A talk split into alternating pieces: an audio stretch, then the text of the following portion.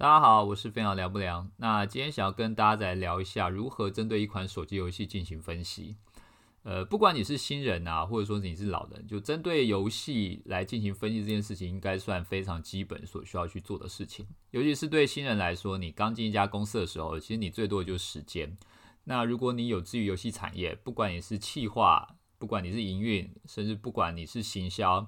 你都一定会接到类似的工作，是诶，你去研究一个市面上成功的手机游戏，或者你去研究一下为什么这款游戏失败，或者是针对目前公司要研发或是要代理的游戏进行一个比较深度的分析研究，这样子。好，那既然大家其实都一定会去研究一款手机游戏，但大部分的人并不是很了解怎么样好好的去研究分析一款游戏。呃，简单来讲，可能大部分的人接到这个任务的时候，都会想说：好，那我就去试玩，玩个一两天，然后把我觉得好玩跟不好玩的地方说出来。但究竟怎么样很有系统、很有架构的说出好玩跟不不好玩的地方，又怎么样能够把这些东西好好的拆解，然后变成有用的资讯？呃，我发现大部分的新人其实并不是很理解这件事情，所以今天的 podcast 就希望能够简单的以我自己的经验还有自己的想法，来建构一个简单的架构，让大家知道。怎么样可以很好的去分析一款手机游戏？好，首先我们要看一款游戏的时候，要先从一个比较整体的大方向来看。第一个是 TA，第二个是产品，第三个是行销。首先最重要的就是 TA，就是你的这个手机游戏，你现在要分析这个手机游戏，它到底是给谁玩的？这件事情很重要，因为我们每一个人都代表一个体验。譬如说我，我可能是比较偏中轻度的用户，然后我又喜欢玩体育游戏。呃，我个人虽然喜欢 M O R P G，但我并不是一个很重度的玩家。那这个是属于我自己的一个 T A，你可能也是一个 T A，你可能是喜欢策略的游戏的玩家，或者是你是一个女性玩家，所以你喜欢女性向的游戏。那每一个 T A 对这个游戏的敏感度都会特别强。但如果你今天去玩了一个不属于你 T A 涉猎范围，就是不属于你涉猎范围的游戏的时候，那你的敏感度就会下滑。你就要尝试去模拟那个 T A 的想法跟喜好是什么。打个比方，你现在可能是学生，那你今天想要去测试或者说研究的这款游戏，它可能是给上班族玩的。那上班族的特性跟学生就比较不一样。上班族他玩游戏可能大部分是要抒发压力，他对于游戏的这个粘着度或者说游戏需要的那个沉浸感的要求可能没有那么多，但他希望有碎片化的时间能够让他放松，然后不用太复杂，能够让他在下班的时候可以把这个脑力给解放出来。那相对来讲，如果这个游戏是学生的话，他可能对游戏里面的社交的要求相对来说会比较高一点。那他可能也会希望游戏里面的一些创意啊，或者说变化度是比较高的，而不是说像很多游戏它是重复在做不断的任务，或者说重复在做不断的游戏功能的形式这样子。又譬如说是女性向的玩家，像女性向玩家这个 TA，他对于游戏的剧情的要求可能相对来讲就比较高，因为大家都知道。很多女生很喜欢看韩剧啊、陆剧啊、美剧，所以他们对于剧情所呃塑造的这个氛围呢，他们的要求是比较高的。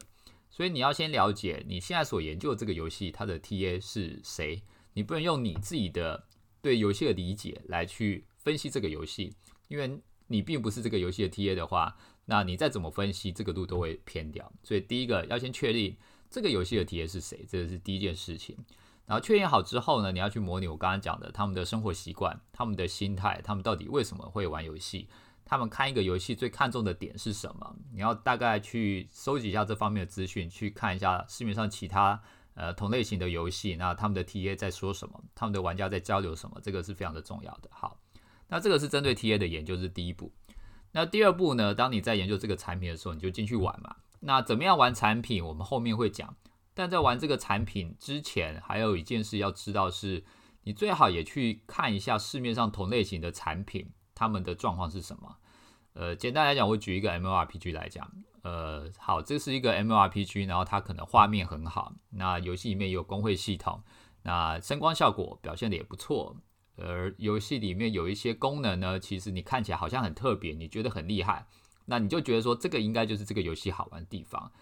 但问题是，可能其他的游戏也有做类似的功能，他们的声光效果也不错。所以，如果你今天只玩一款 M O R P G，你只会对这个 M O R P G 给你的这个直观印象给一个评分。但这个评分如果没有考虑到其他的同类型的 M O R P G 的时候，它可能就会失真，因为可能在这个游戏业界做到某种声光效果或者做到某种功能，已经变成一个制式的典范了，制式的标准。这样讲好了，就是我们以分数来讲，可能在 M O R P G 来说，画面做到百分之七十分、七十分这样子的分数，我们先用分数来分析好了。就以七十分这样的分数，可能就是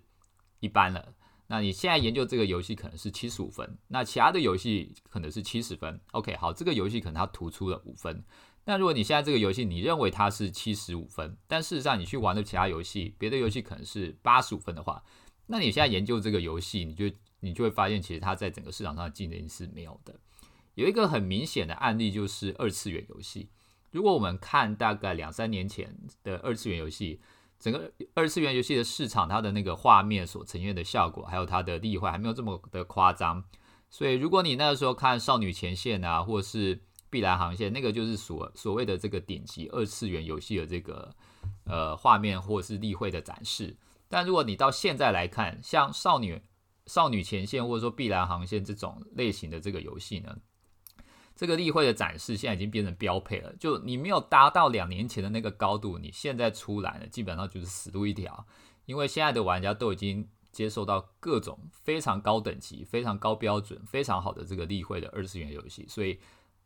呃，好的二次元的例会这个已经变成标配。那二次元游戏如果要变得更好的话，它可能在于例会以外的东西还要再进行更好的加强，譬如可能它的玩法。又譬如可能它在世界观的塑造，就像可能像《明日方舟》这样子，它这个游戏除了地绘很好以外，它的塑造还有它的界面，它在二次元的游戏里面的界面这个部分是远胜于其他的游戏的。那这个就是一个跟其他游戏比较不同的地方。所以你必须要先了解一下，现在在这个游戏类型，呃，市场上的其他的游戏的标准的分布大概是什么。那你在研究你现在想要研究这个游戏的时候，你才知道它在各个层面上到底是高于标准还是低于标准。那又回到我们刚刚讲的，如果是针对是 TA，到底 TA 考虑的标准或者 TA 所 care 的那个面向是什么？如果今天以二次元游戏来讲，世界观氛围这件事情对于 TA 来说是非常的重要。那我们刚刚讲到《明日方舟》，它又在世界观氛围的塑造上做得非常非常的好，远胜于其他市场的标准的话。那我们大概就可以理解，OK，原来这个游戏《明日方舟》它在台湾上为什么会这么红？那可能就是世界观氛围这个塑造，而且又是 T A 喜欢的这个部分，呃，造成了它现在在整个台湾市场的成功。那这个可能就是一点你可以发现的 insight 在里面。所以我们刚刚讲到第二点，就是你要去呃想办法了解到底市面上的这类型的游戏它的标准在哪里，然后你再去分析你现在想要分析的这个游戏。好，第三点。行销的主轴跟 TA 产品是否 match，呃，非常的重要。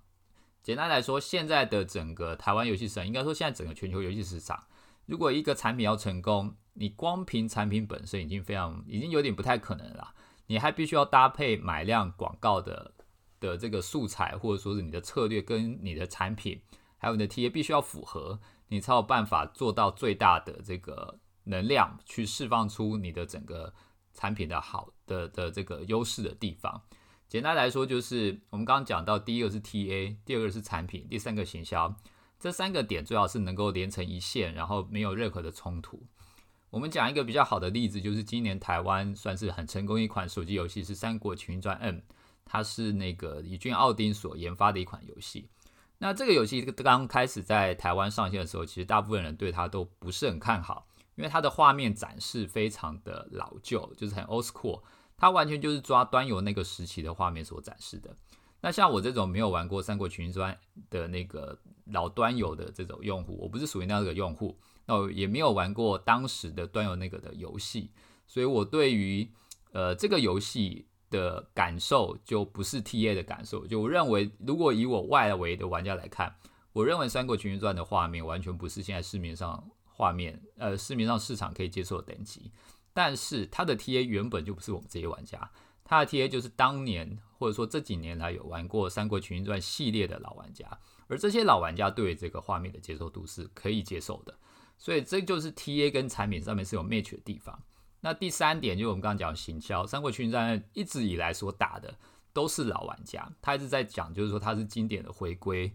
我记得他那个时候有出一个宣传影片，他就把他从以前《三国群英传》一代到《三国群英传》最后一代的这整个过程，都一个一个展现出来，去想办法唤醒玩家的那个感受以及玩家的那个历史记忆。所以他的市场策略是很很成功的，他就尽量想办法去 reach 到那些对于《三国群英传 M 还有想法，或者说是还有依恋感的那些玩家。那这些玩家就是成为他最主要的 TA，这些 TA 进来看到《三国群英传》完全仿照以前端游线上游戏的这种画面，还有这种玩法，他马上就有很好的感受跟感觉，所以后来就成呃就成就了一个非常好的佳绩。所以好的一个游戏呢，它必须要 TA 产品行销是一致的。那在看在分析一款游戏的时候，就可以去看这三条呃三个点，它所连成的线是否一致。那如果它这三个点所连成的线不一致的时候，那就可以去研究，就是说它到底是哪个地方有出错，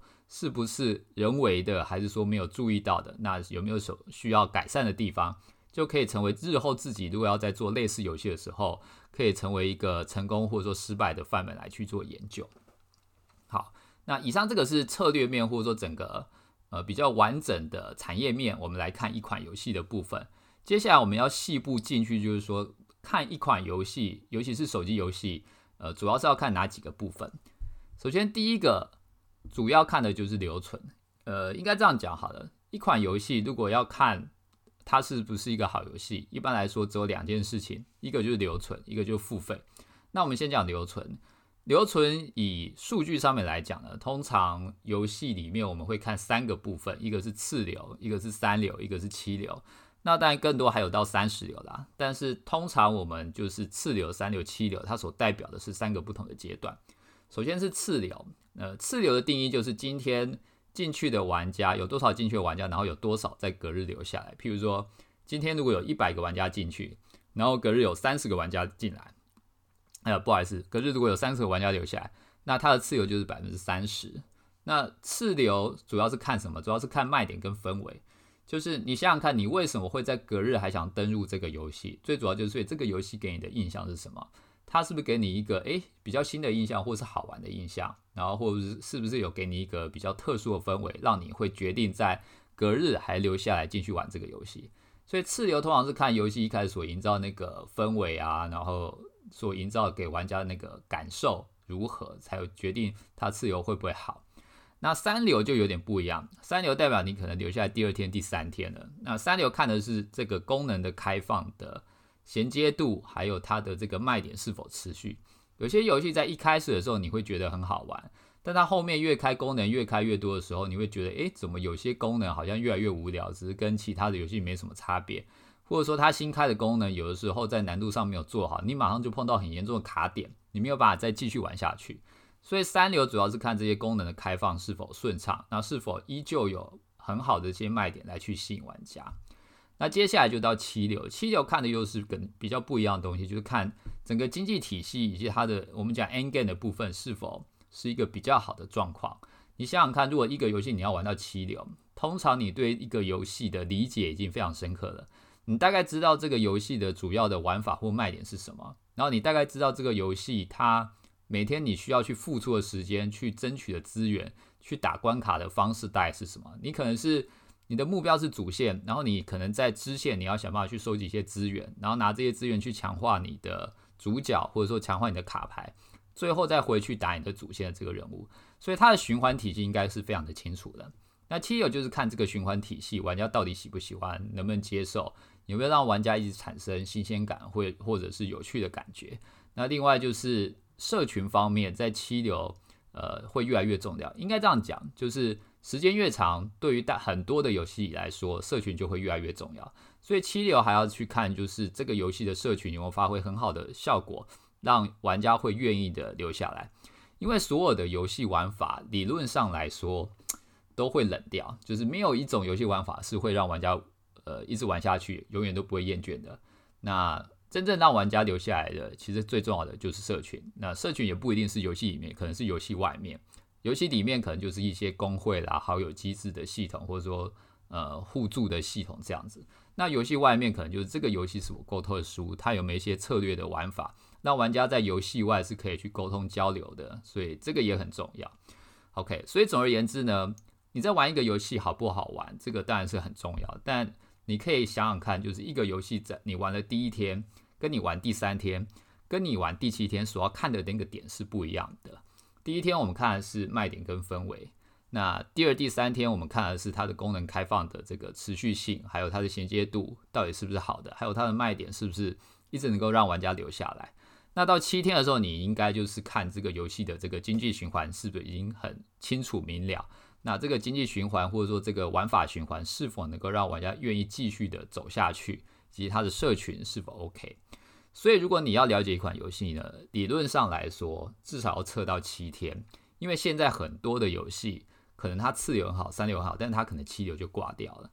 那如果你没有办法测到七天，其实你很难去理解到这个游戏它最终。的呈现是什么？那当然，有的人会说，那应该也要测到十四流啊，或三十流啊。但如果你有那么多时间，你当然可以测很久。但我们今天讲到的是，如果今天老板给你一个任务，或者你在公司你要研究一个游戏，因为相信我在游戏市场你要研究游戏实在太多了，所以我觉得要让一个人测到七天以上，其实是有一点呃难为难别人呐。就除非这个是一个非常新的新人，那我们可能会觉得说。他做好一个游戏测到十四天以上，甚至更多，完整的经历过一场游戏的，呃，从开始到成长，然后到衰退，那对这个新人来讲是一个很棒的体验。但达阵没有那么多时间的话，那我觉得至少测到七天这件事情，对研究一个产品来说就非常的重要了。那当然，如果有更多时间测到十天以后，那我觉得这也是会对你有很多的帮助。OK。好，我刚刚讲到的是留存，那接下来讲到的就是付费。就游戏你要让人家留下来嘛，那留下以外呢，你还要让人家付费，所以付费在测试上也很重要。而付费恰巧是大部分人测试上的一个盲点，为什么呢？因为大部分人都不想要花钱去测游戏，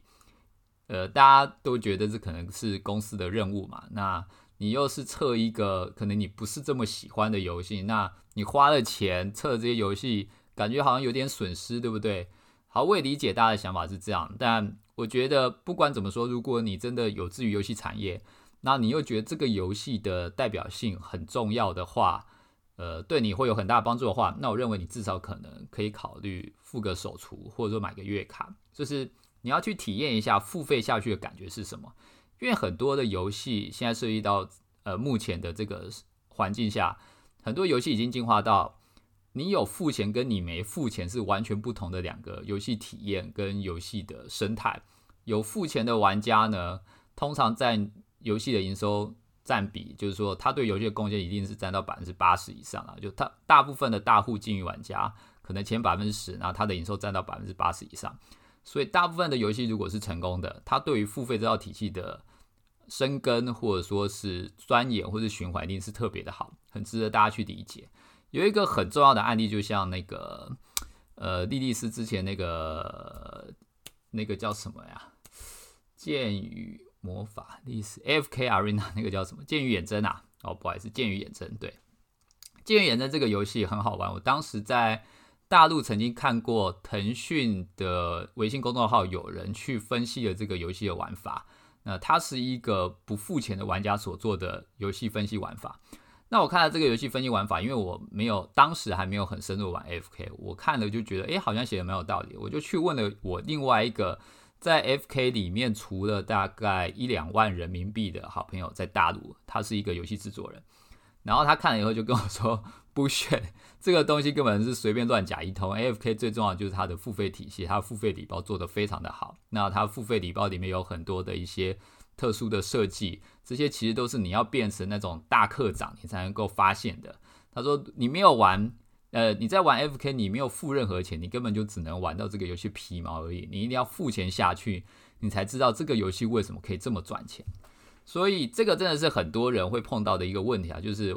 当你是一个新人，你当然不可能像这些大课长或者说大制作人一样，你花了一两万人民币然后去测试一款游戏。但我建议你可能真的是可以考虑做个手厨，以及至少做个月卡，因为对于所有的游戏来说，破冰这件事情都很重要。怎么样让玩家第一次的去愿意去消费这件事情，然后消费之后还有保持爽度，对于大部分的游戏来说都非常非常重要。所以你去进行手厨的时候，你就可以分析这个游戏的手厨有没有吸引到我，它会不会让我想要去储值呢？它跳出这个视窗跟我讲说，在三十分钟我不储值，然后这个礼包或者说这个武器就没了，这件事情能不能打动我？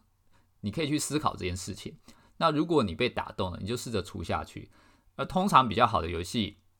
在玩家除除了手足之后呢，它后面会有一连串的套餐跑出来。比如你除了手足，他就会跟你讲说，你现在再除第二次，或者你再除第二天，你又可以获得另外一种新的好的道具，或者说新的一个游戏的功能体验这样子。那后面的这些配套机制，你如果不手除的话，你是根本就不知道的。所以，如果你真的想要研究一款游戏，我真的建议你。可以跟公司申请，或者说自掏腰包，至少去出个手出或月卡，这件事情对你去理解一个游戏会非常的重要。那一定会有很多人说，好啊，但我除了手足跟月卡，但我还是没有办法理解除了一万两万的那个感觉是什么。好，那我就要说我的做法，我的做法就是我会去跟课长当好朋友，就加入课长的 LINE 群或者工会，工会研究课长到底在说什么，到底在想什么。那我觉得这个是大部分人可能可以在妥协下面所做的办法，因为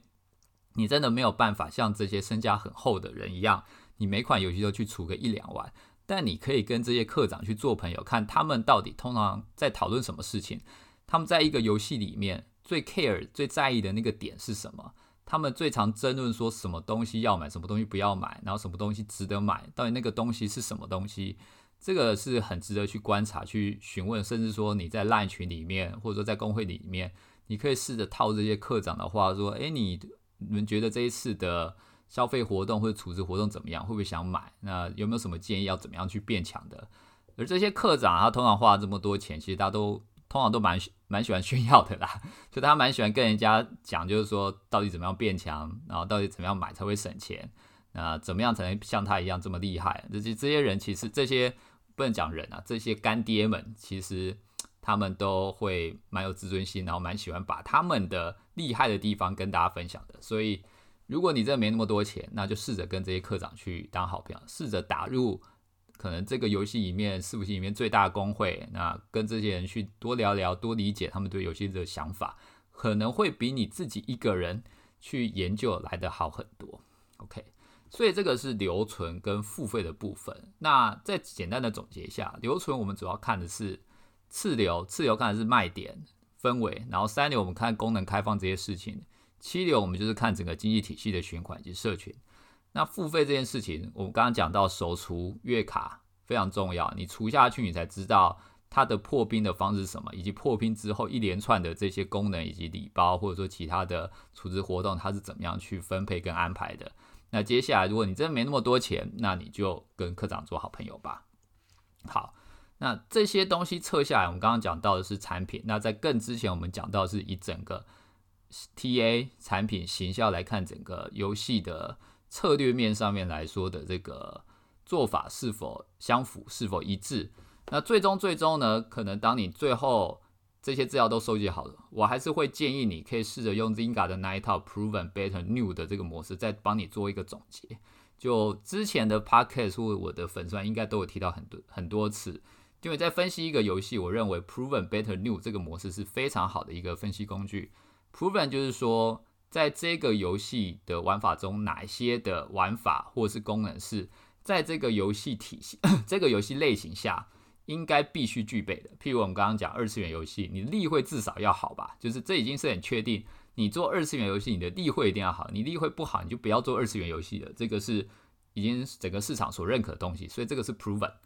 那 better 就是说，在整个市场所认可的体系里面，或大家都觉得应该要做的标准里面，这个游戏有没有什么是做的特别好的？那譬如我们刚刚讲到的《明日方舟》好了，《明日方舟》这款游戏。它在整个世界观的氛围设计上，还有它在解整个界面的优化上，它就比大部分的二次元游戏来的，呃，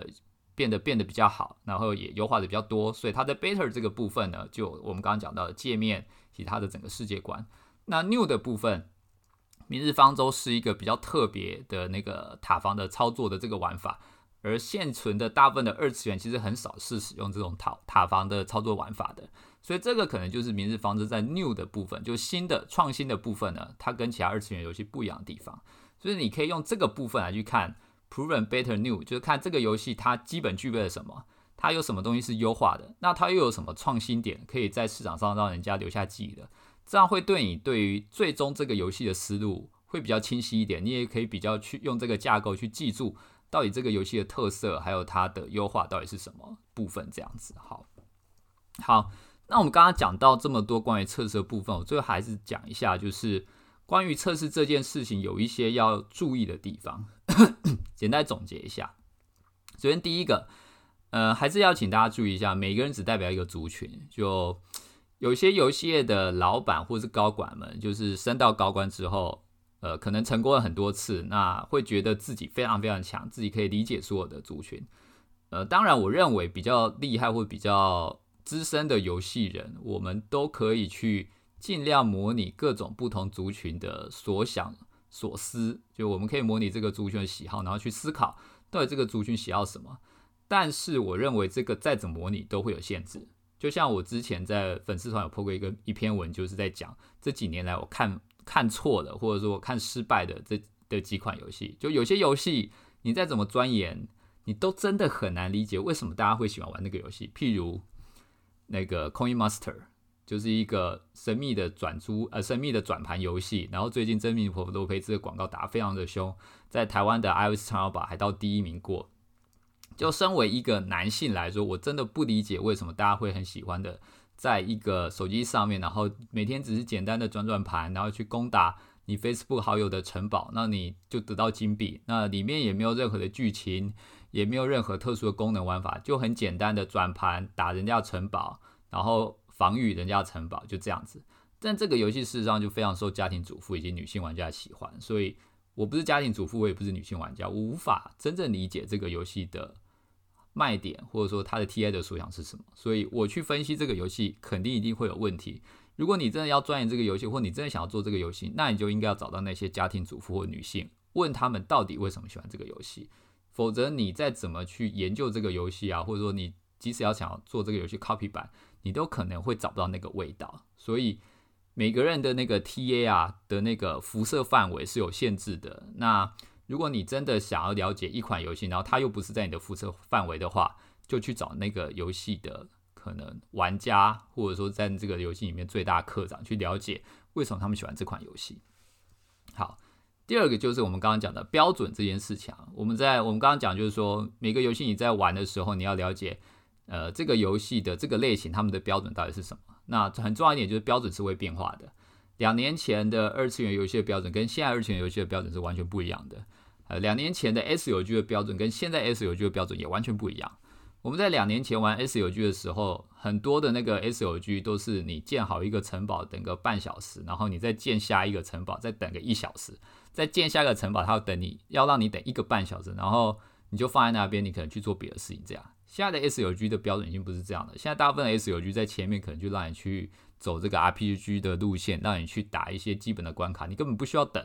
你打了回来之后呢，这些该盖的城堡、该开耕的农田全部都开耕好了，它完全解决 S 游 G 在前期需要等待的这个问题。所以标准这件事情是会变化的。你很久没碰一个品类之后呢，当你再去研究这个品类，你要再回去看一下这个品类现在的一些标准是否有一些那个 upgrade 的部分，不然你会误以为你现在测试这个游戏很厉害、很不错这样子。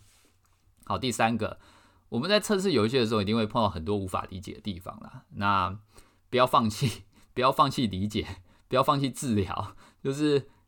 无法理解的东西，其实才是我们所需要了解的东西。而这个通常就是这个游戏成功的关键因素。所以，当你研究一款游戏，你真的无法理解它为什么红。像我当时研究《Coin Master》，完全无法理解它为什么红。那我也我没有办法放弃啊，我就是去。问我周边的女性玩家，那他们跟我讲，对于一些譬如说老师或者是护士来说，他可能那个下课啊，或者说照顾病人的空档，他可以去转个三两下，然后可以去攻击一些城堡什么，对他来讲很舒压啊。那这件事情对他来说就很符合他的职业需求，所以他们就会玩。所以很多这个成功的关键言语，你无法理解的时候，你就不要放弃，因为这个通常可能就是这个游戏之所以红的这个秘密。那你就是要想办法。用各种外部的方法去想办法找这个秘密。好，那第四个，呃，这个顺带一提啦，就是说，我认为现在很多游戏的成功是因为他们是第一个在这个品类的创新者。最好的例子应该是《弓箭传说》。有《弓箭传说》是第一个做这种射击游戏，但是它是属于放开攻击，然后移动不攻击的这种玩法的游戏。就是你移动人物的时候，它不会射箭，但是当你停止移动的时候，人物就会自动去射击其他的怪物。那这个玩法很特殊，特殊到就是当它成功了之后，后面欧美出来的应该有几百款的类似《弓箭传说》玩法，画面都比《弓箭传说》好，那甚至玩法更复杂。有些还配合的一些近战攻击的游戏，有些还把原本的二 D 比较平面的这种弓箭传说，不算二 D 啦，就是说很多游戏还做的更豪华，做的很像三 D，好像那种大制作的游戏，但成绩都没有像弓箭传说这么好。所以有一些品类呢，你在研究它的成功玩法的时候，当然我们的目的可能都想要去模仿，或者说想要去想想看这个成功玩法有没有借鉴的地方。但真的有些品类，就是第一个吃到糖果的人就是最后的胜者。你再完全的去 copy 的话，可能就没有太大机会了。所以在研究这些成功游戏的时候，这个是必须要注意的部分。好，那第五点，研究这个游戏本身，还有一点就是情报跟数据啦。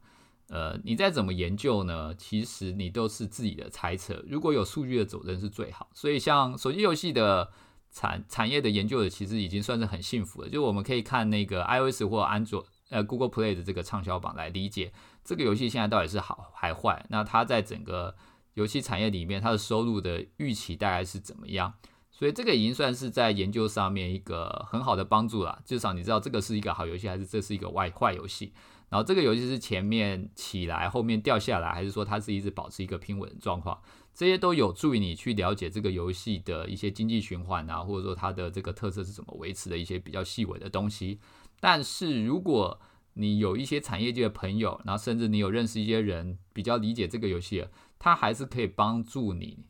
非常非常多，能够让你更好的理解这个游戏到底为什么好，这个游戏到底为什么坏，这个游戏的问题点是在哪里。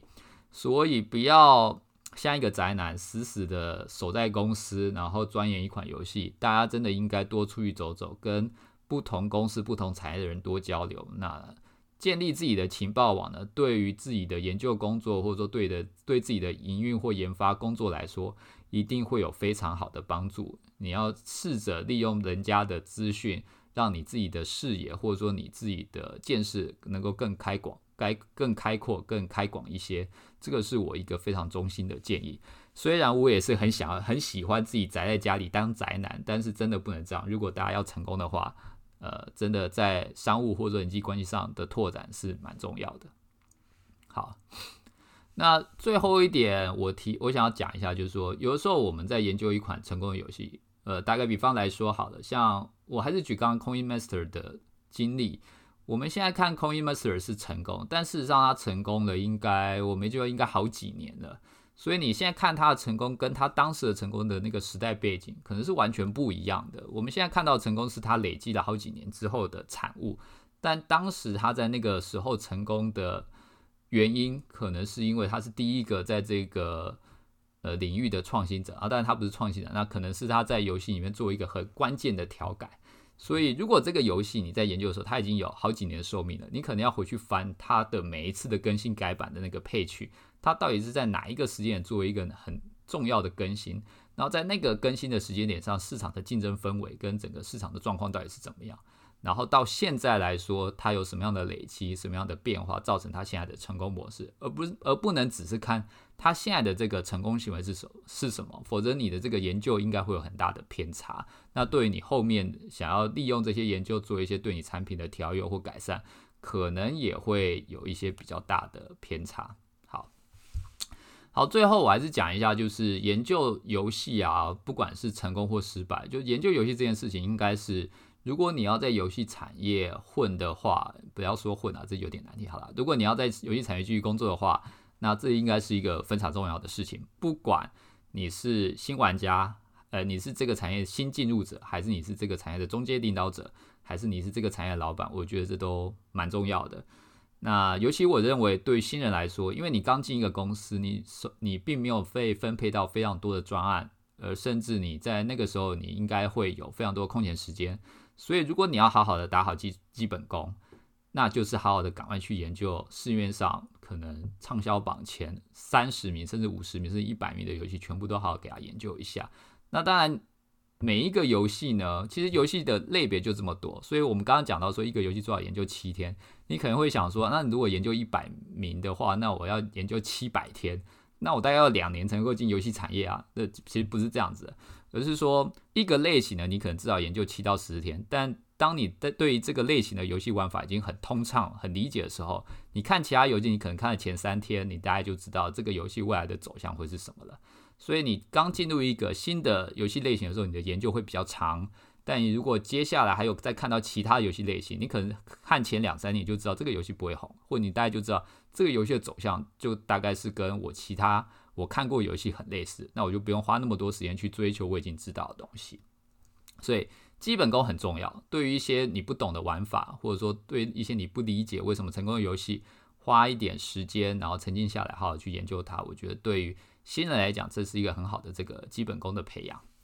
好，那以上就是关于游戏分析以及游戏研究我自己的一些经验以及自己的一些看法啦。那主要就是一把一些架构给建立起来，简单再帮大家复习一下，就是第一个。大家一定要先去看一个游戏呢，它在策略面上面来讲，TA 产品行销是否一致。那第二个看游戏就是看它的留存跟付费。那留存我们刚才讲到次流、三流、七流要怎么看？付费呃手厨，然后月卡以及后面的大户玩家怎么看这些的付费的功能，或者说付费的道具或产品？这个就想办法跟大这些课长来做好朋友吧。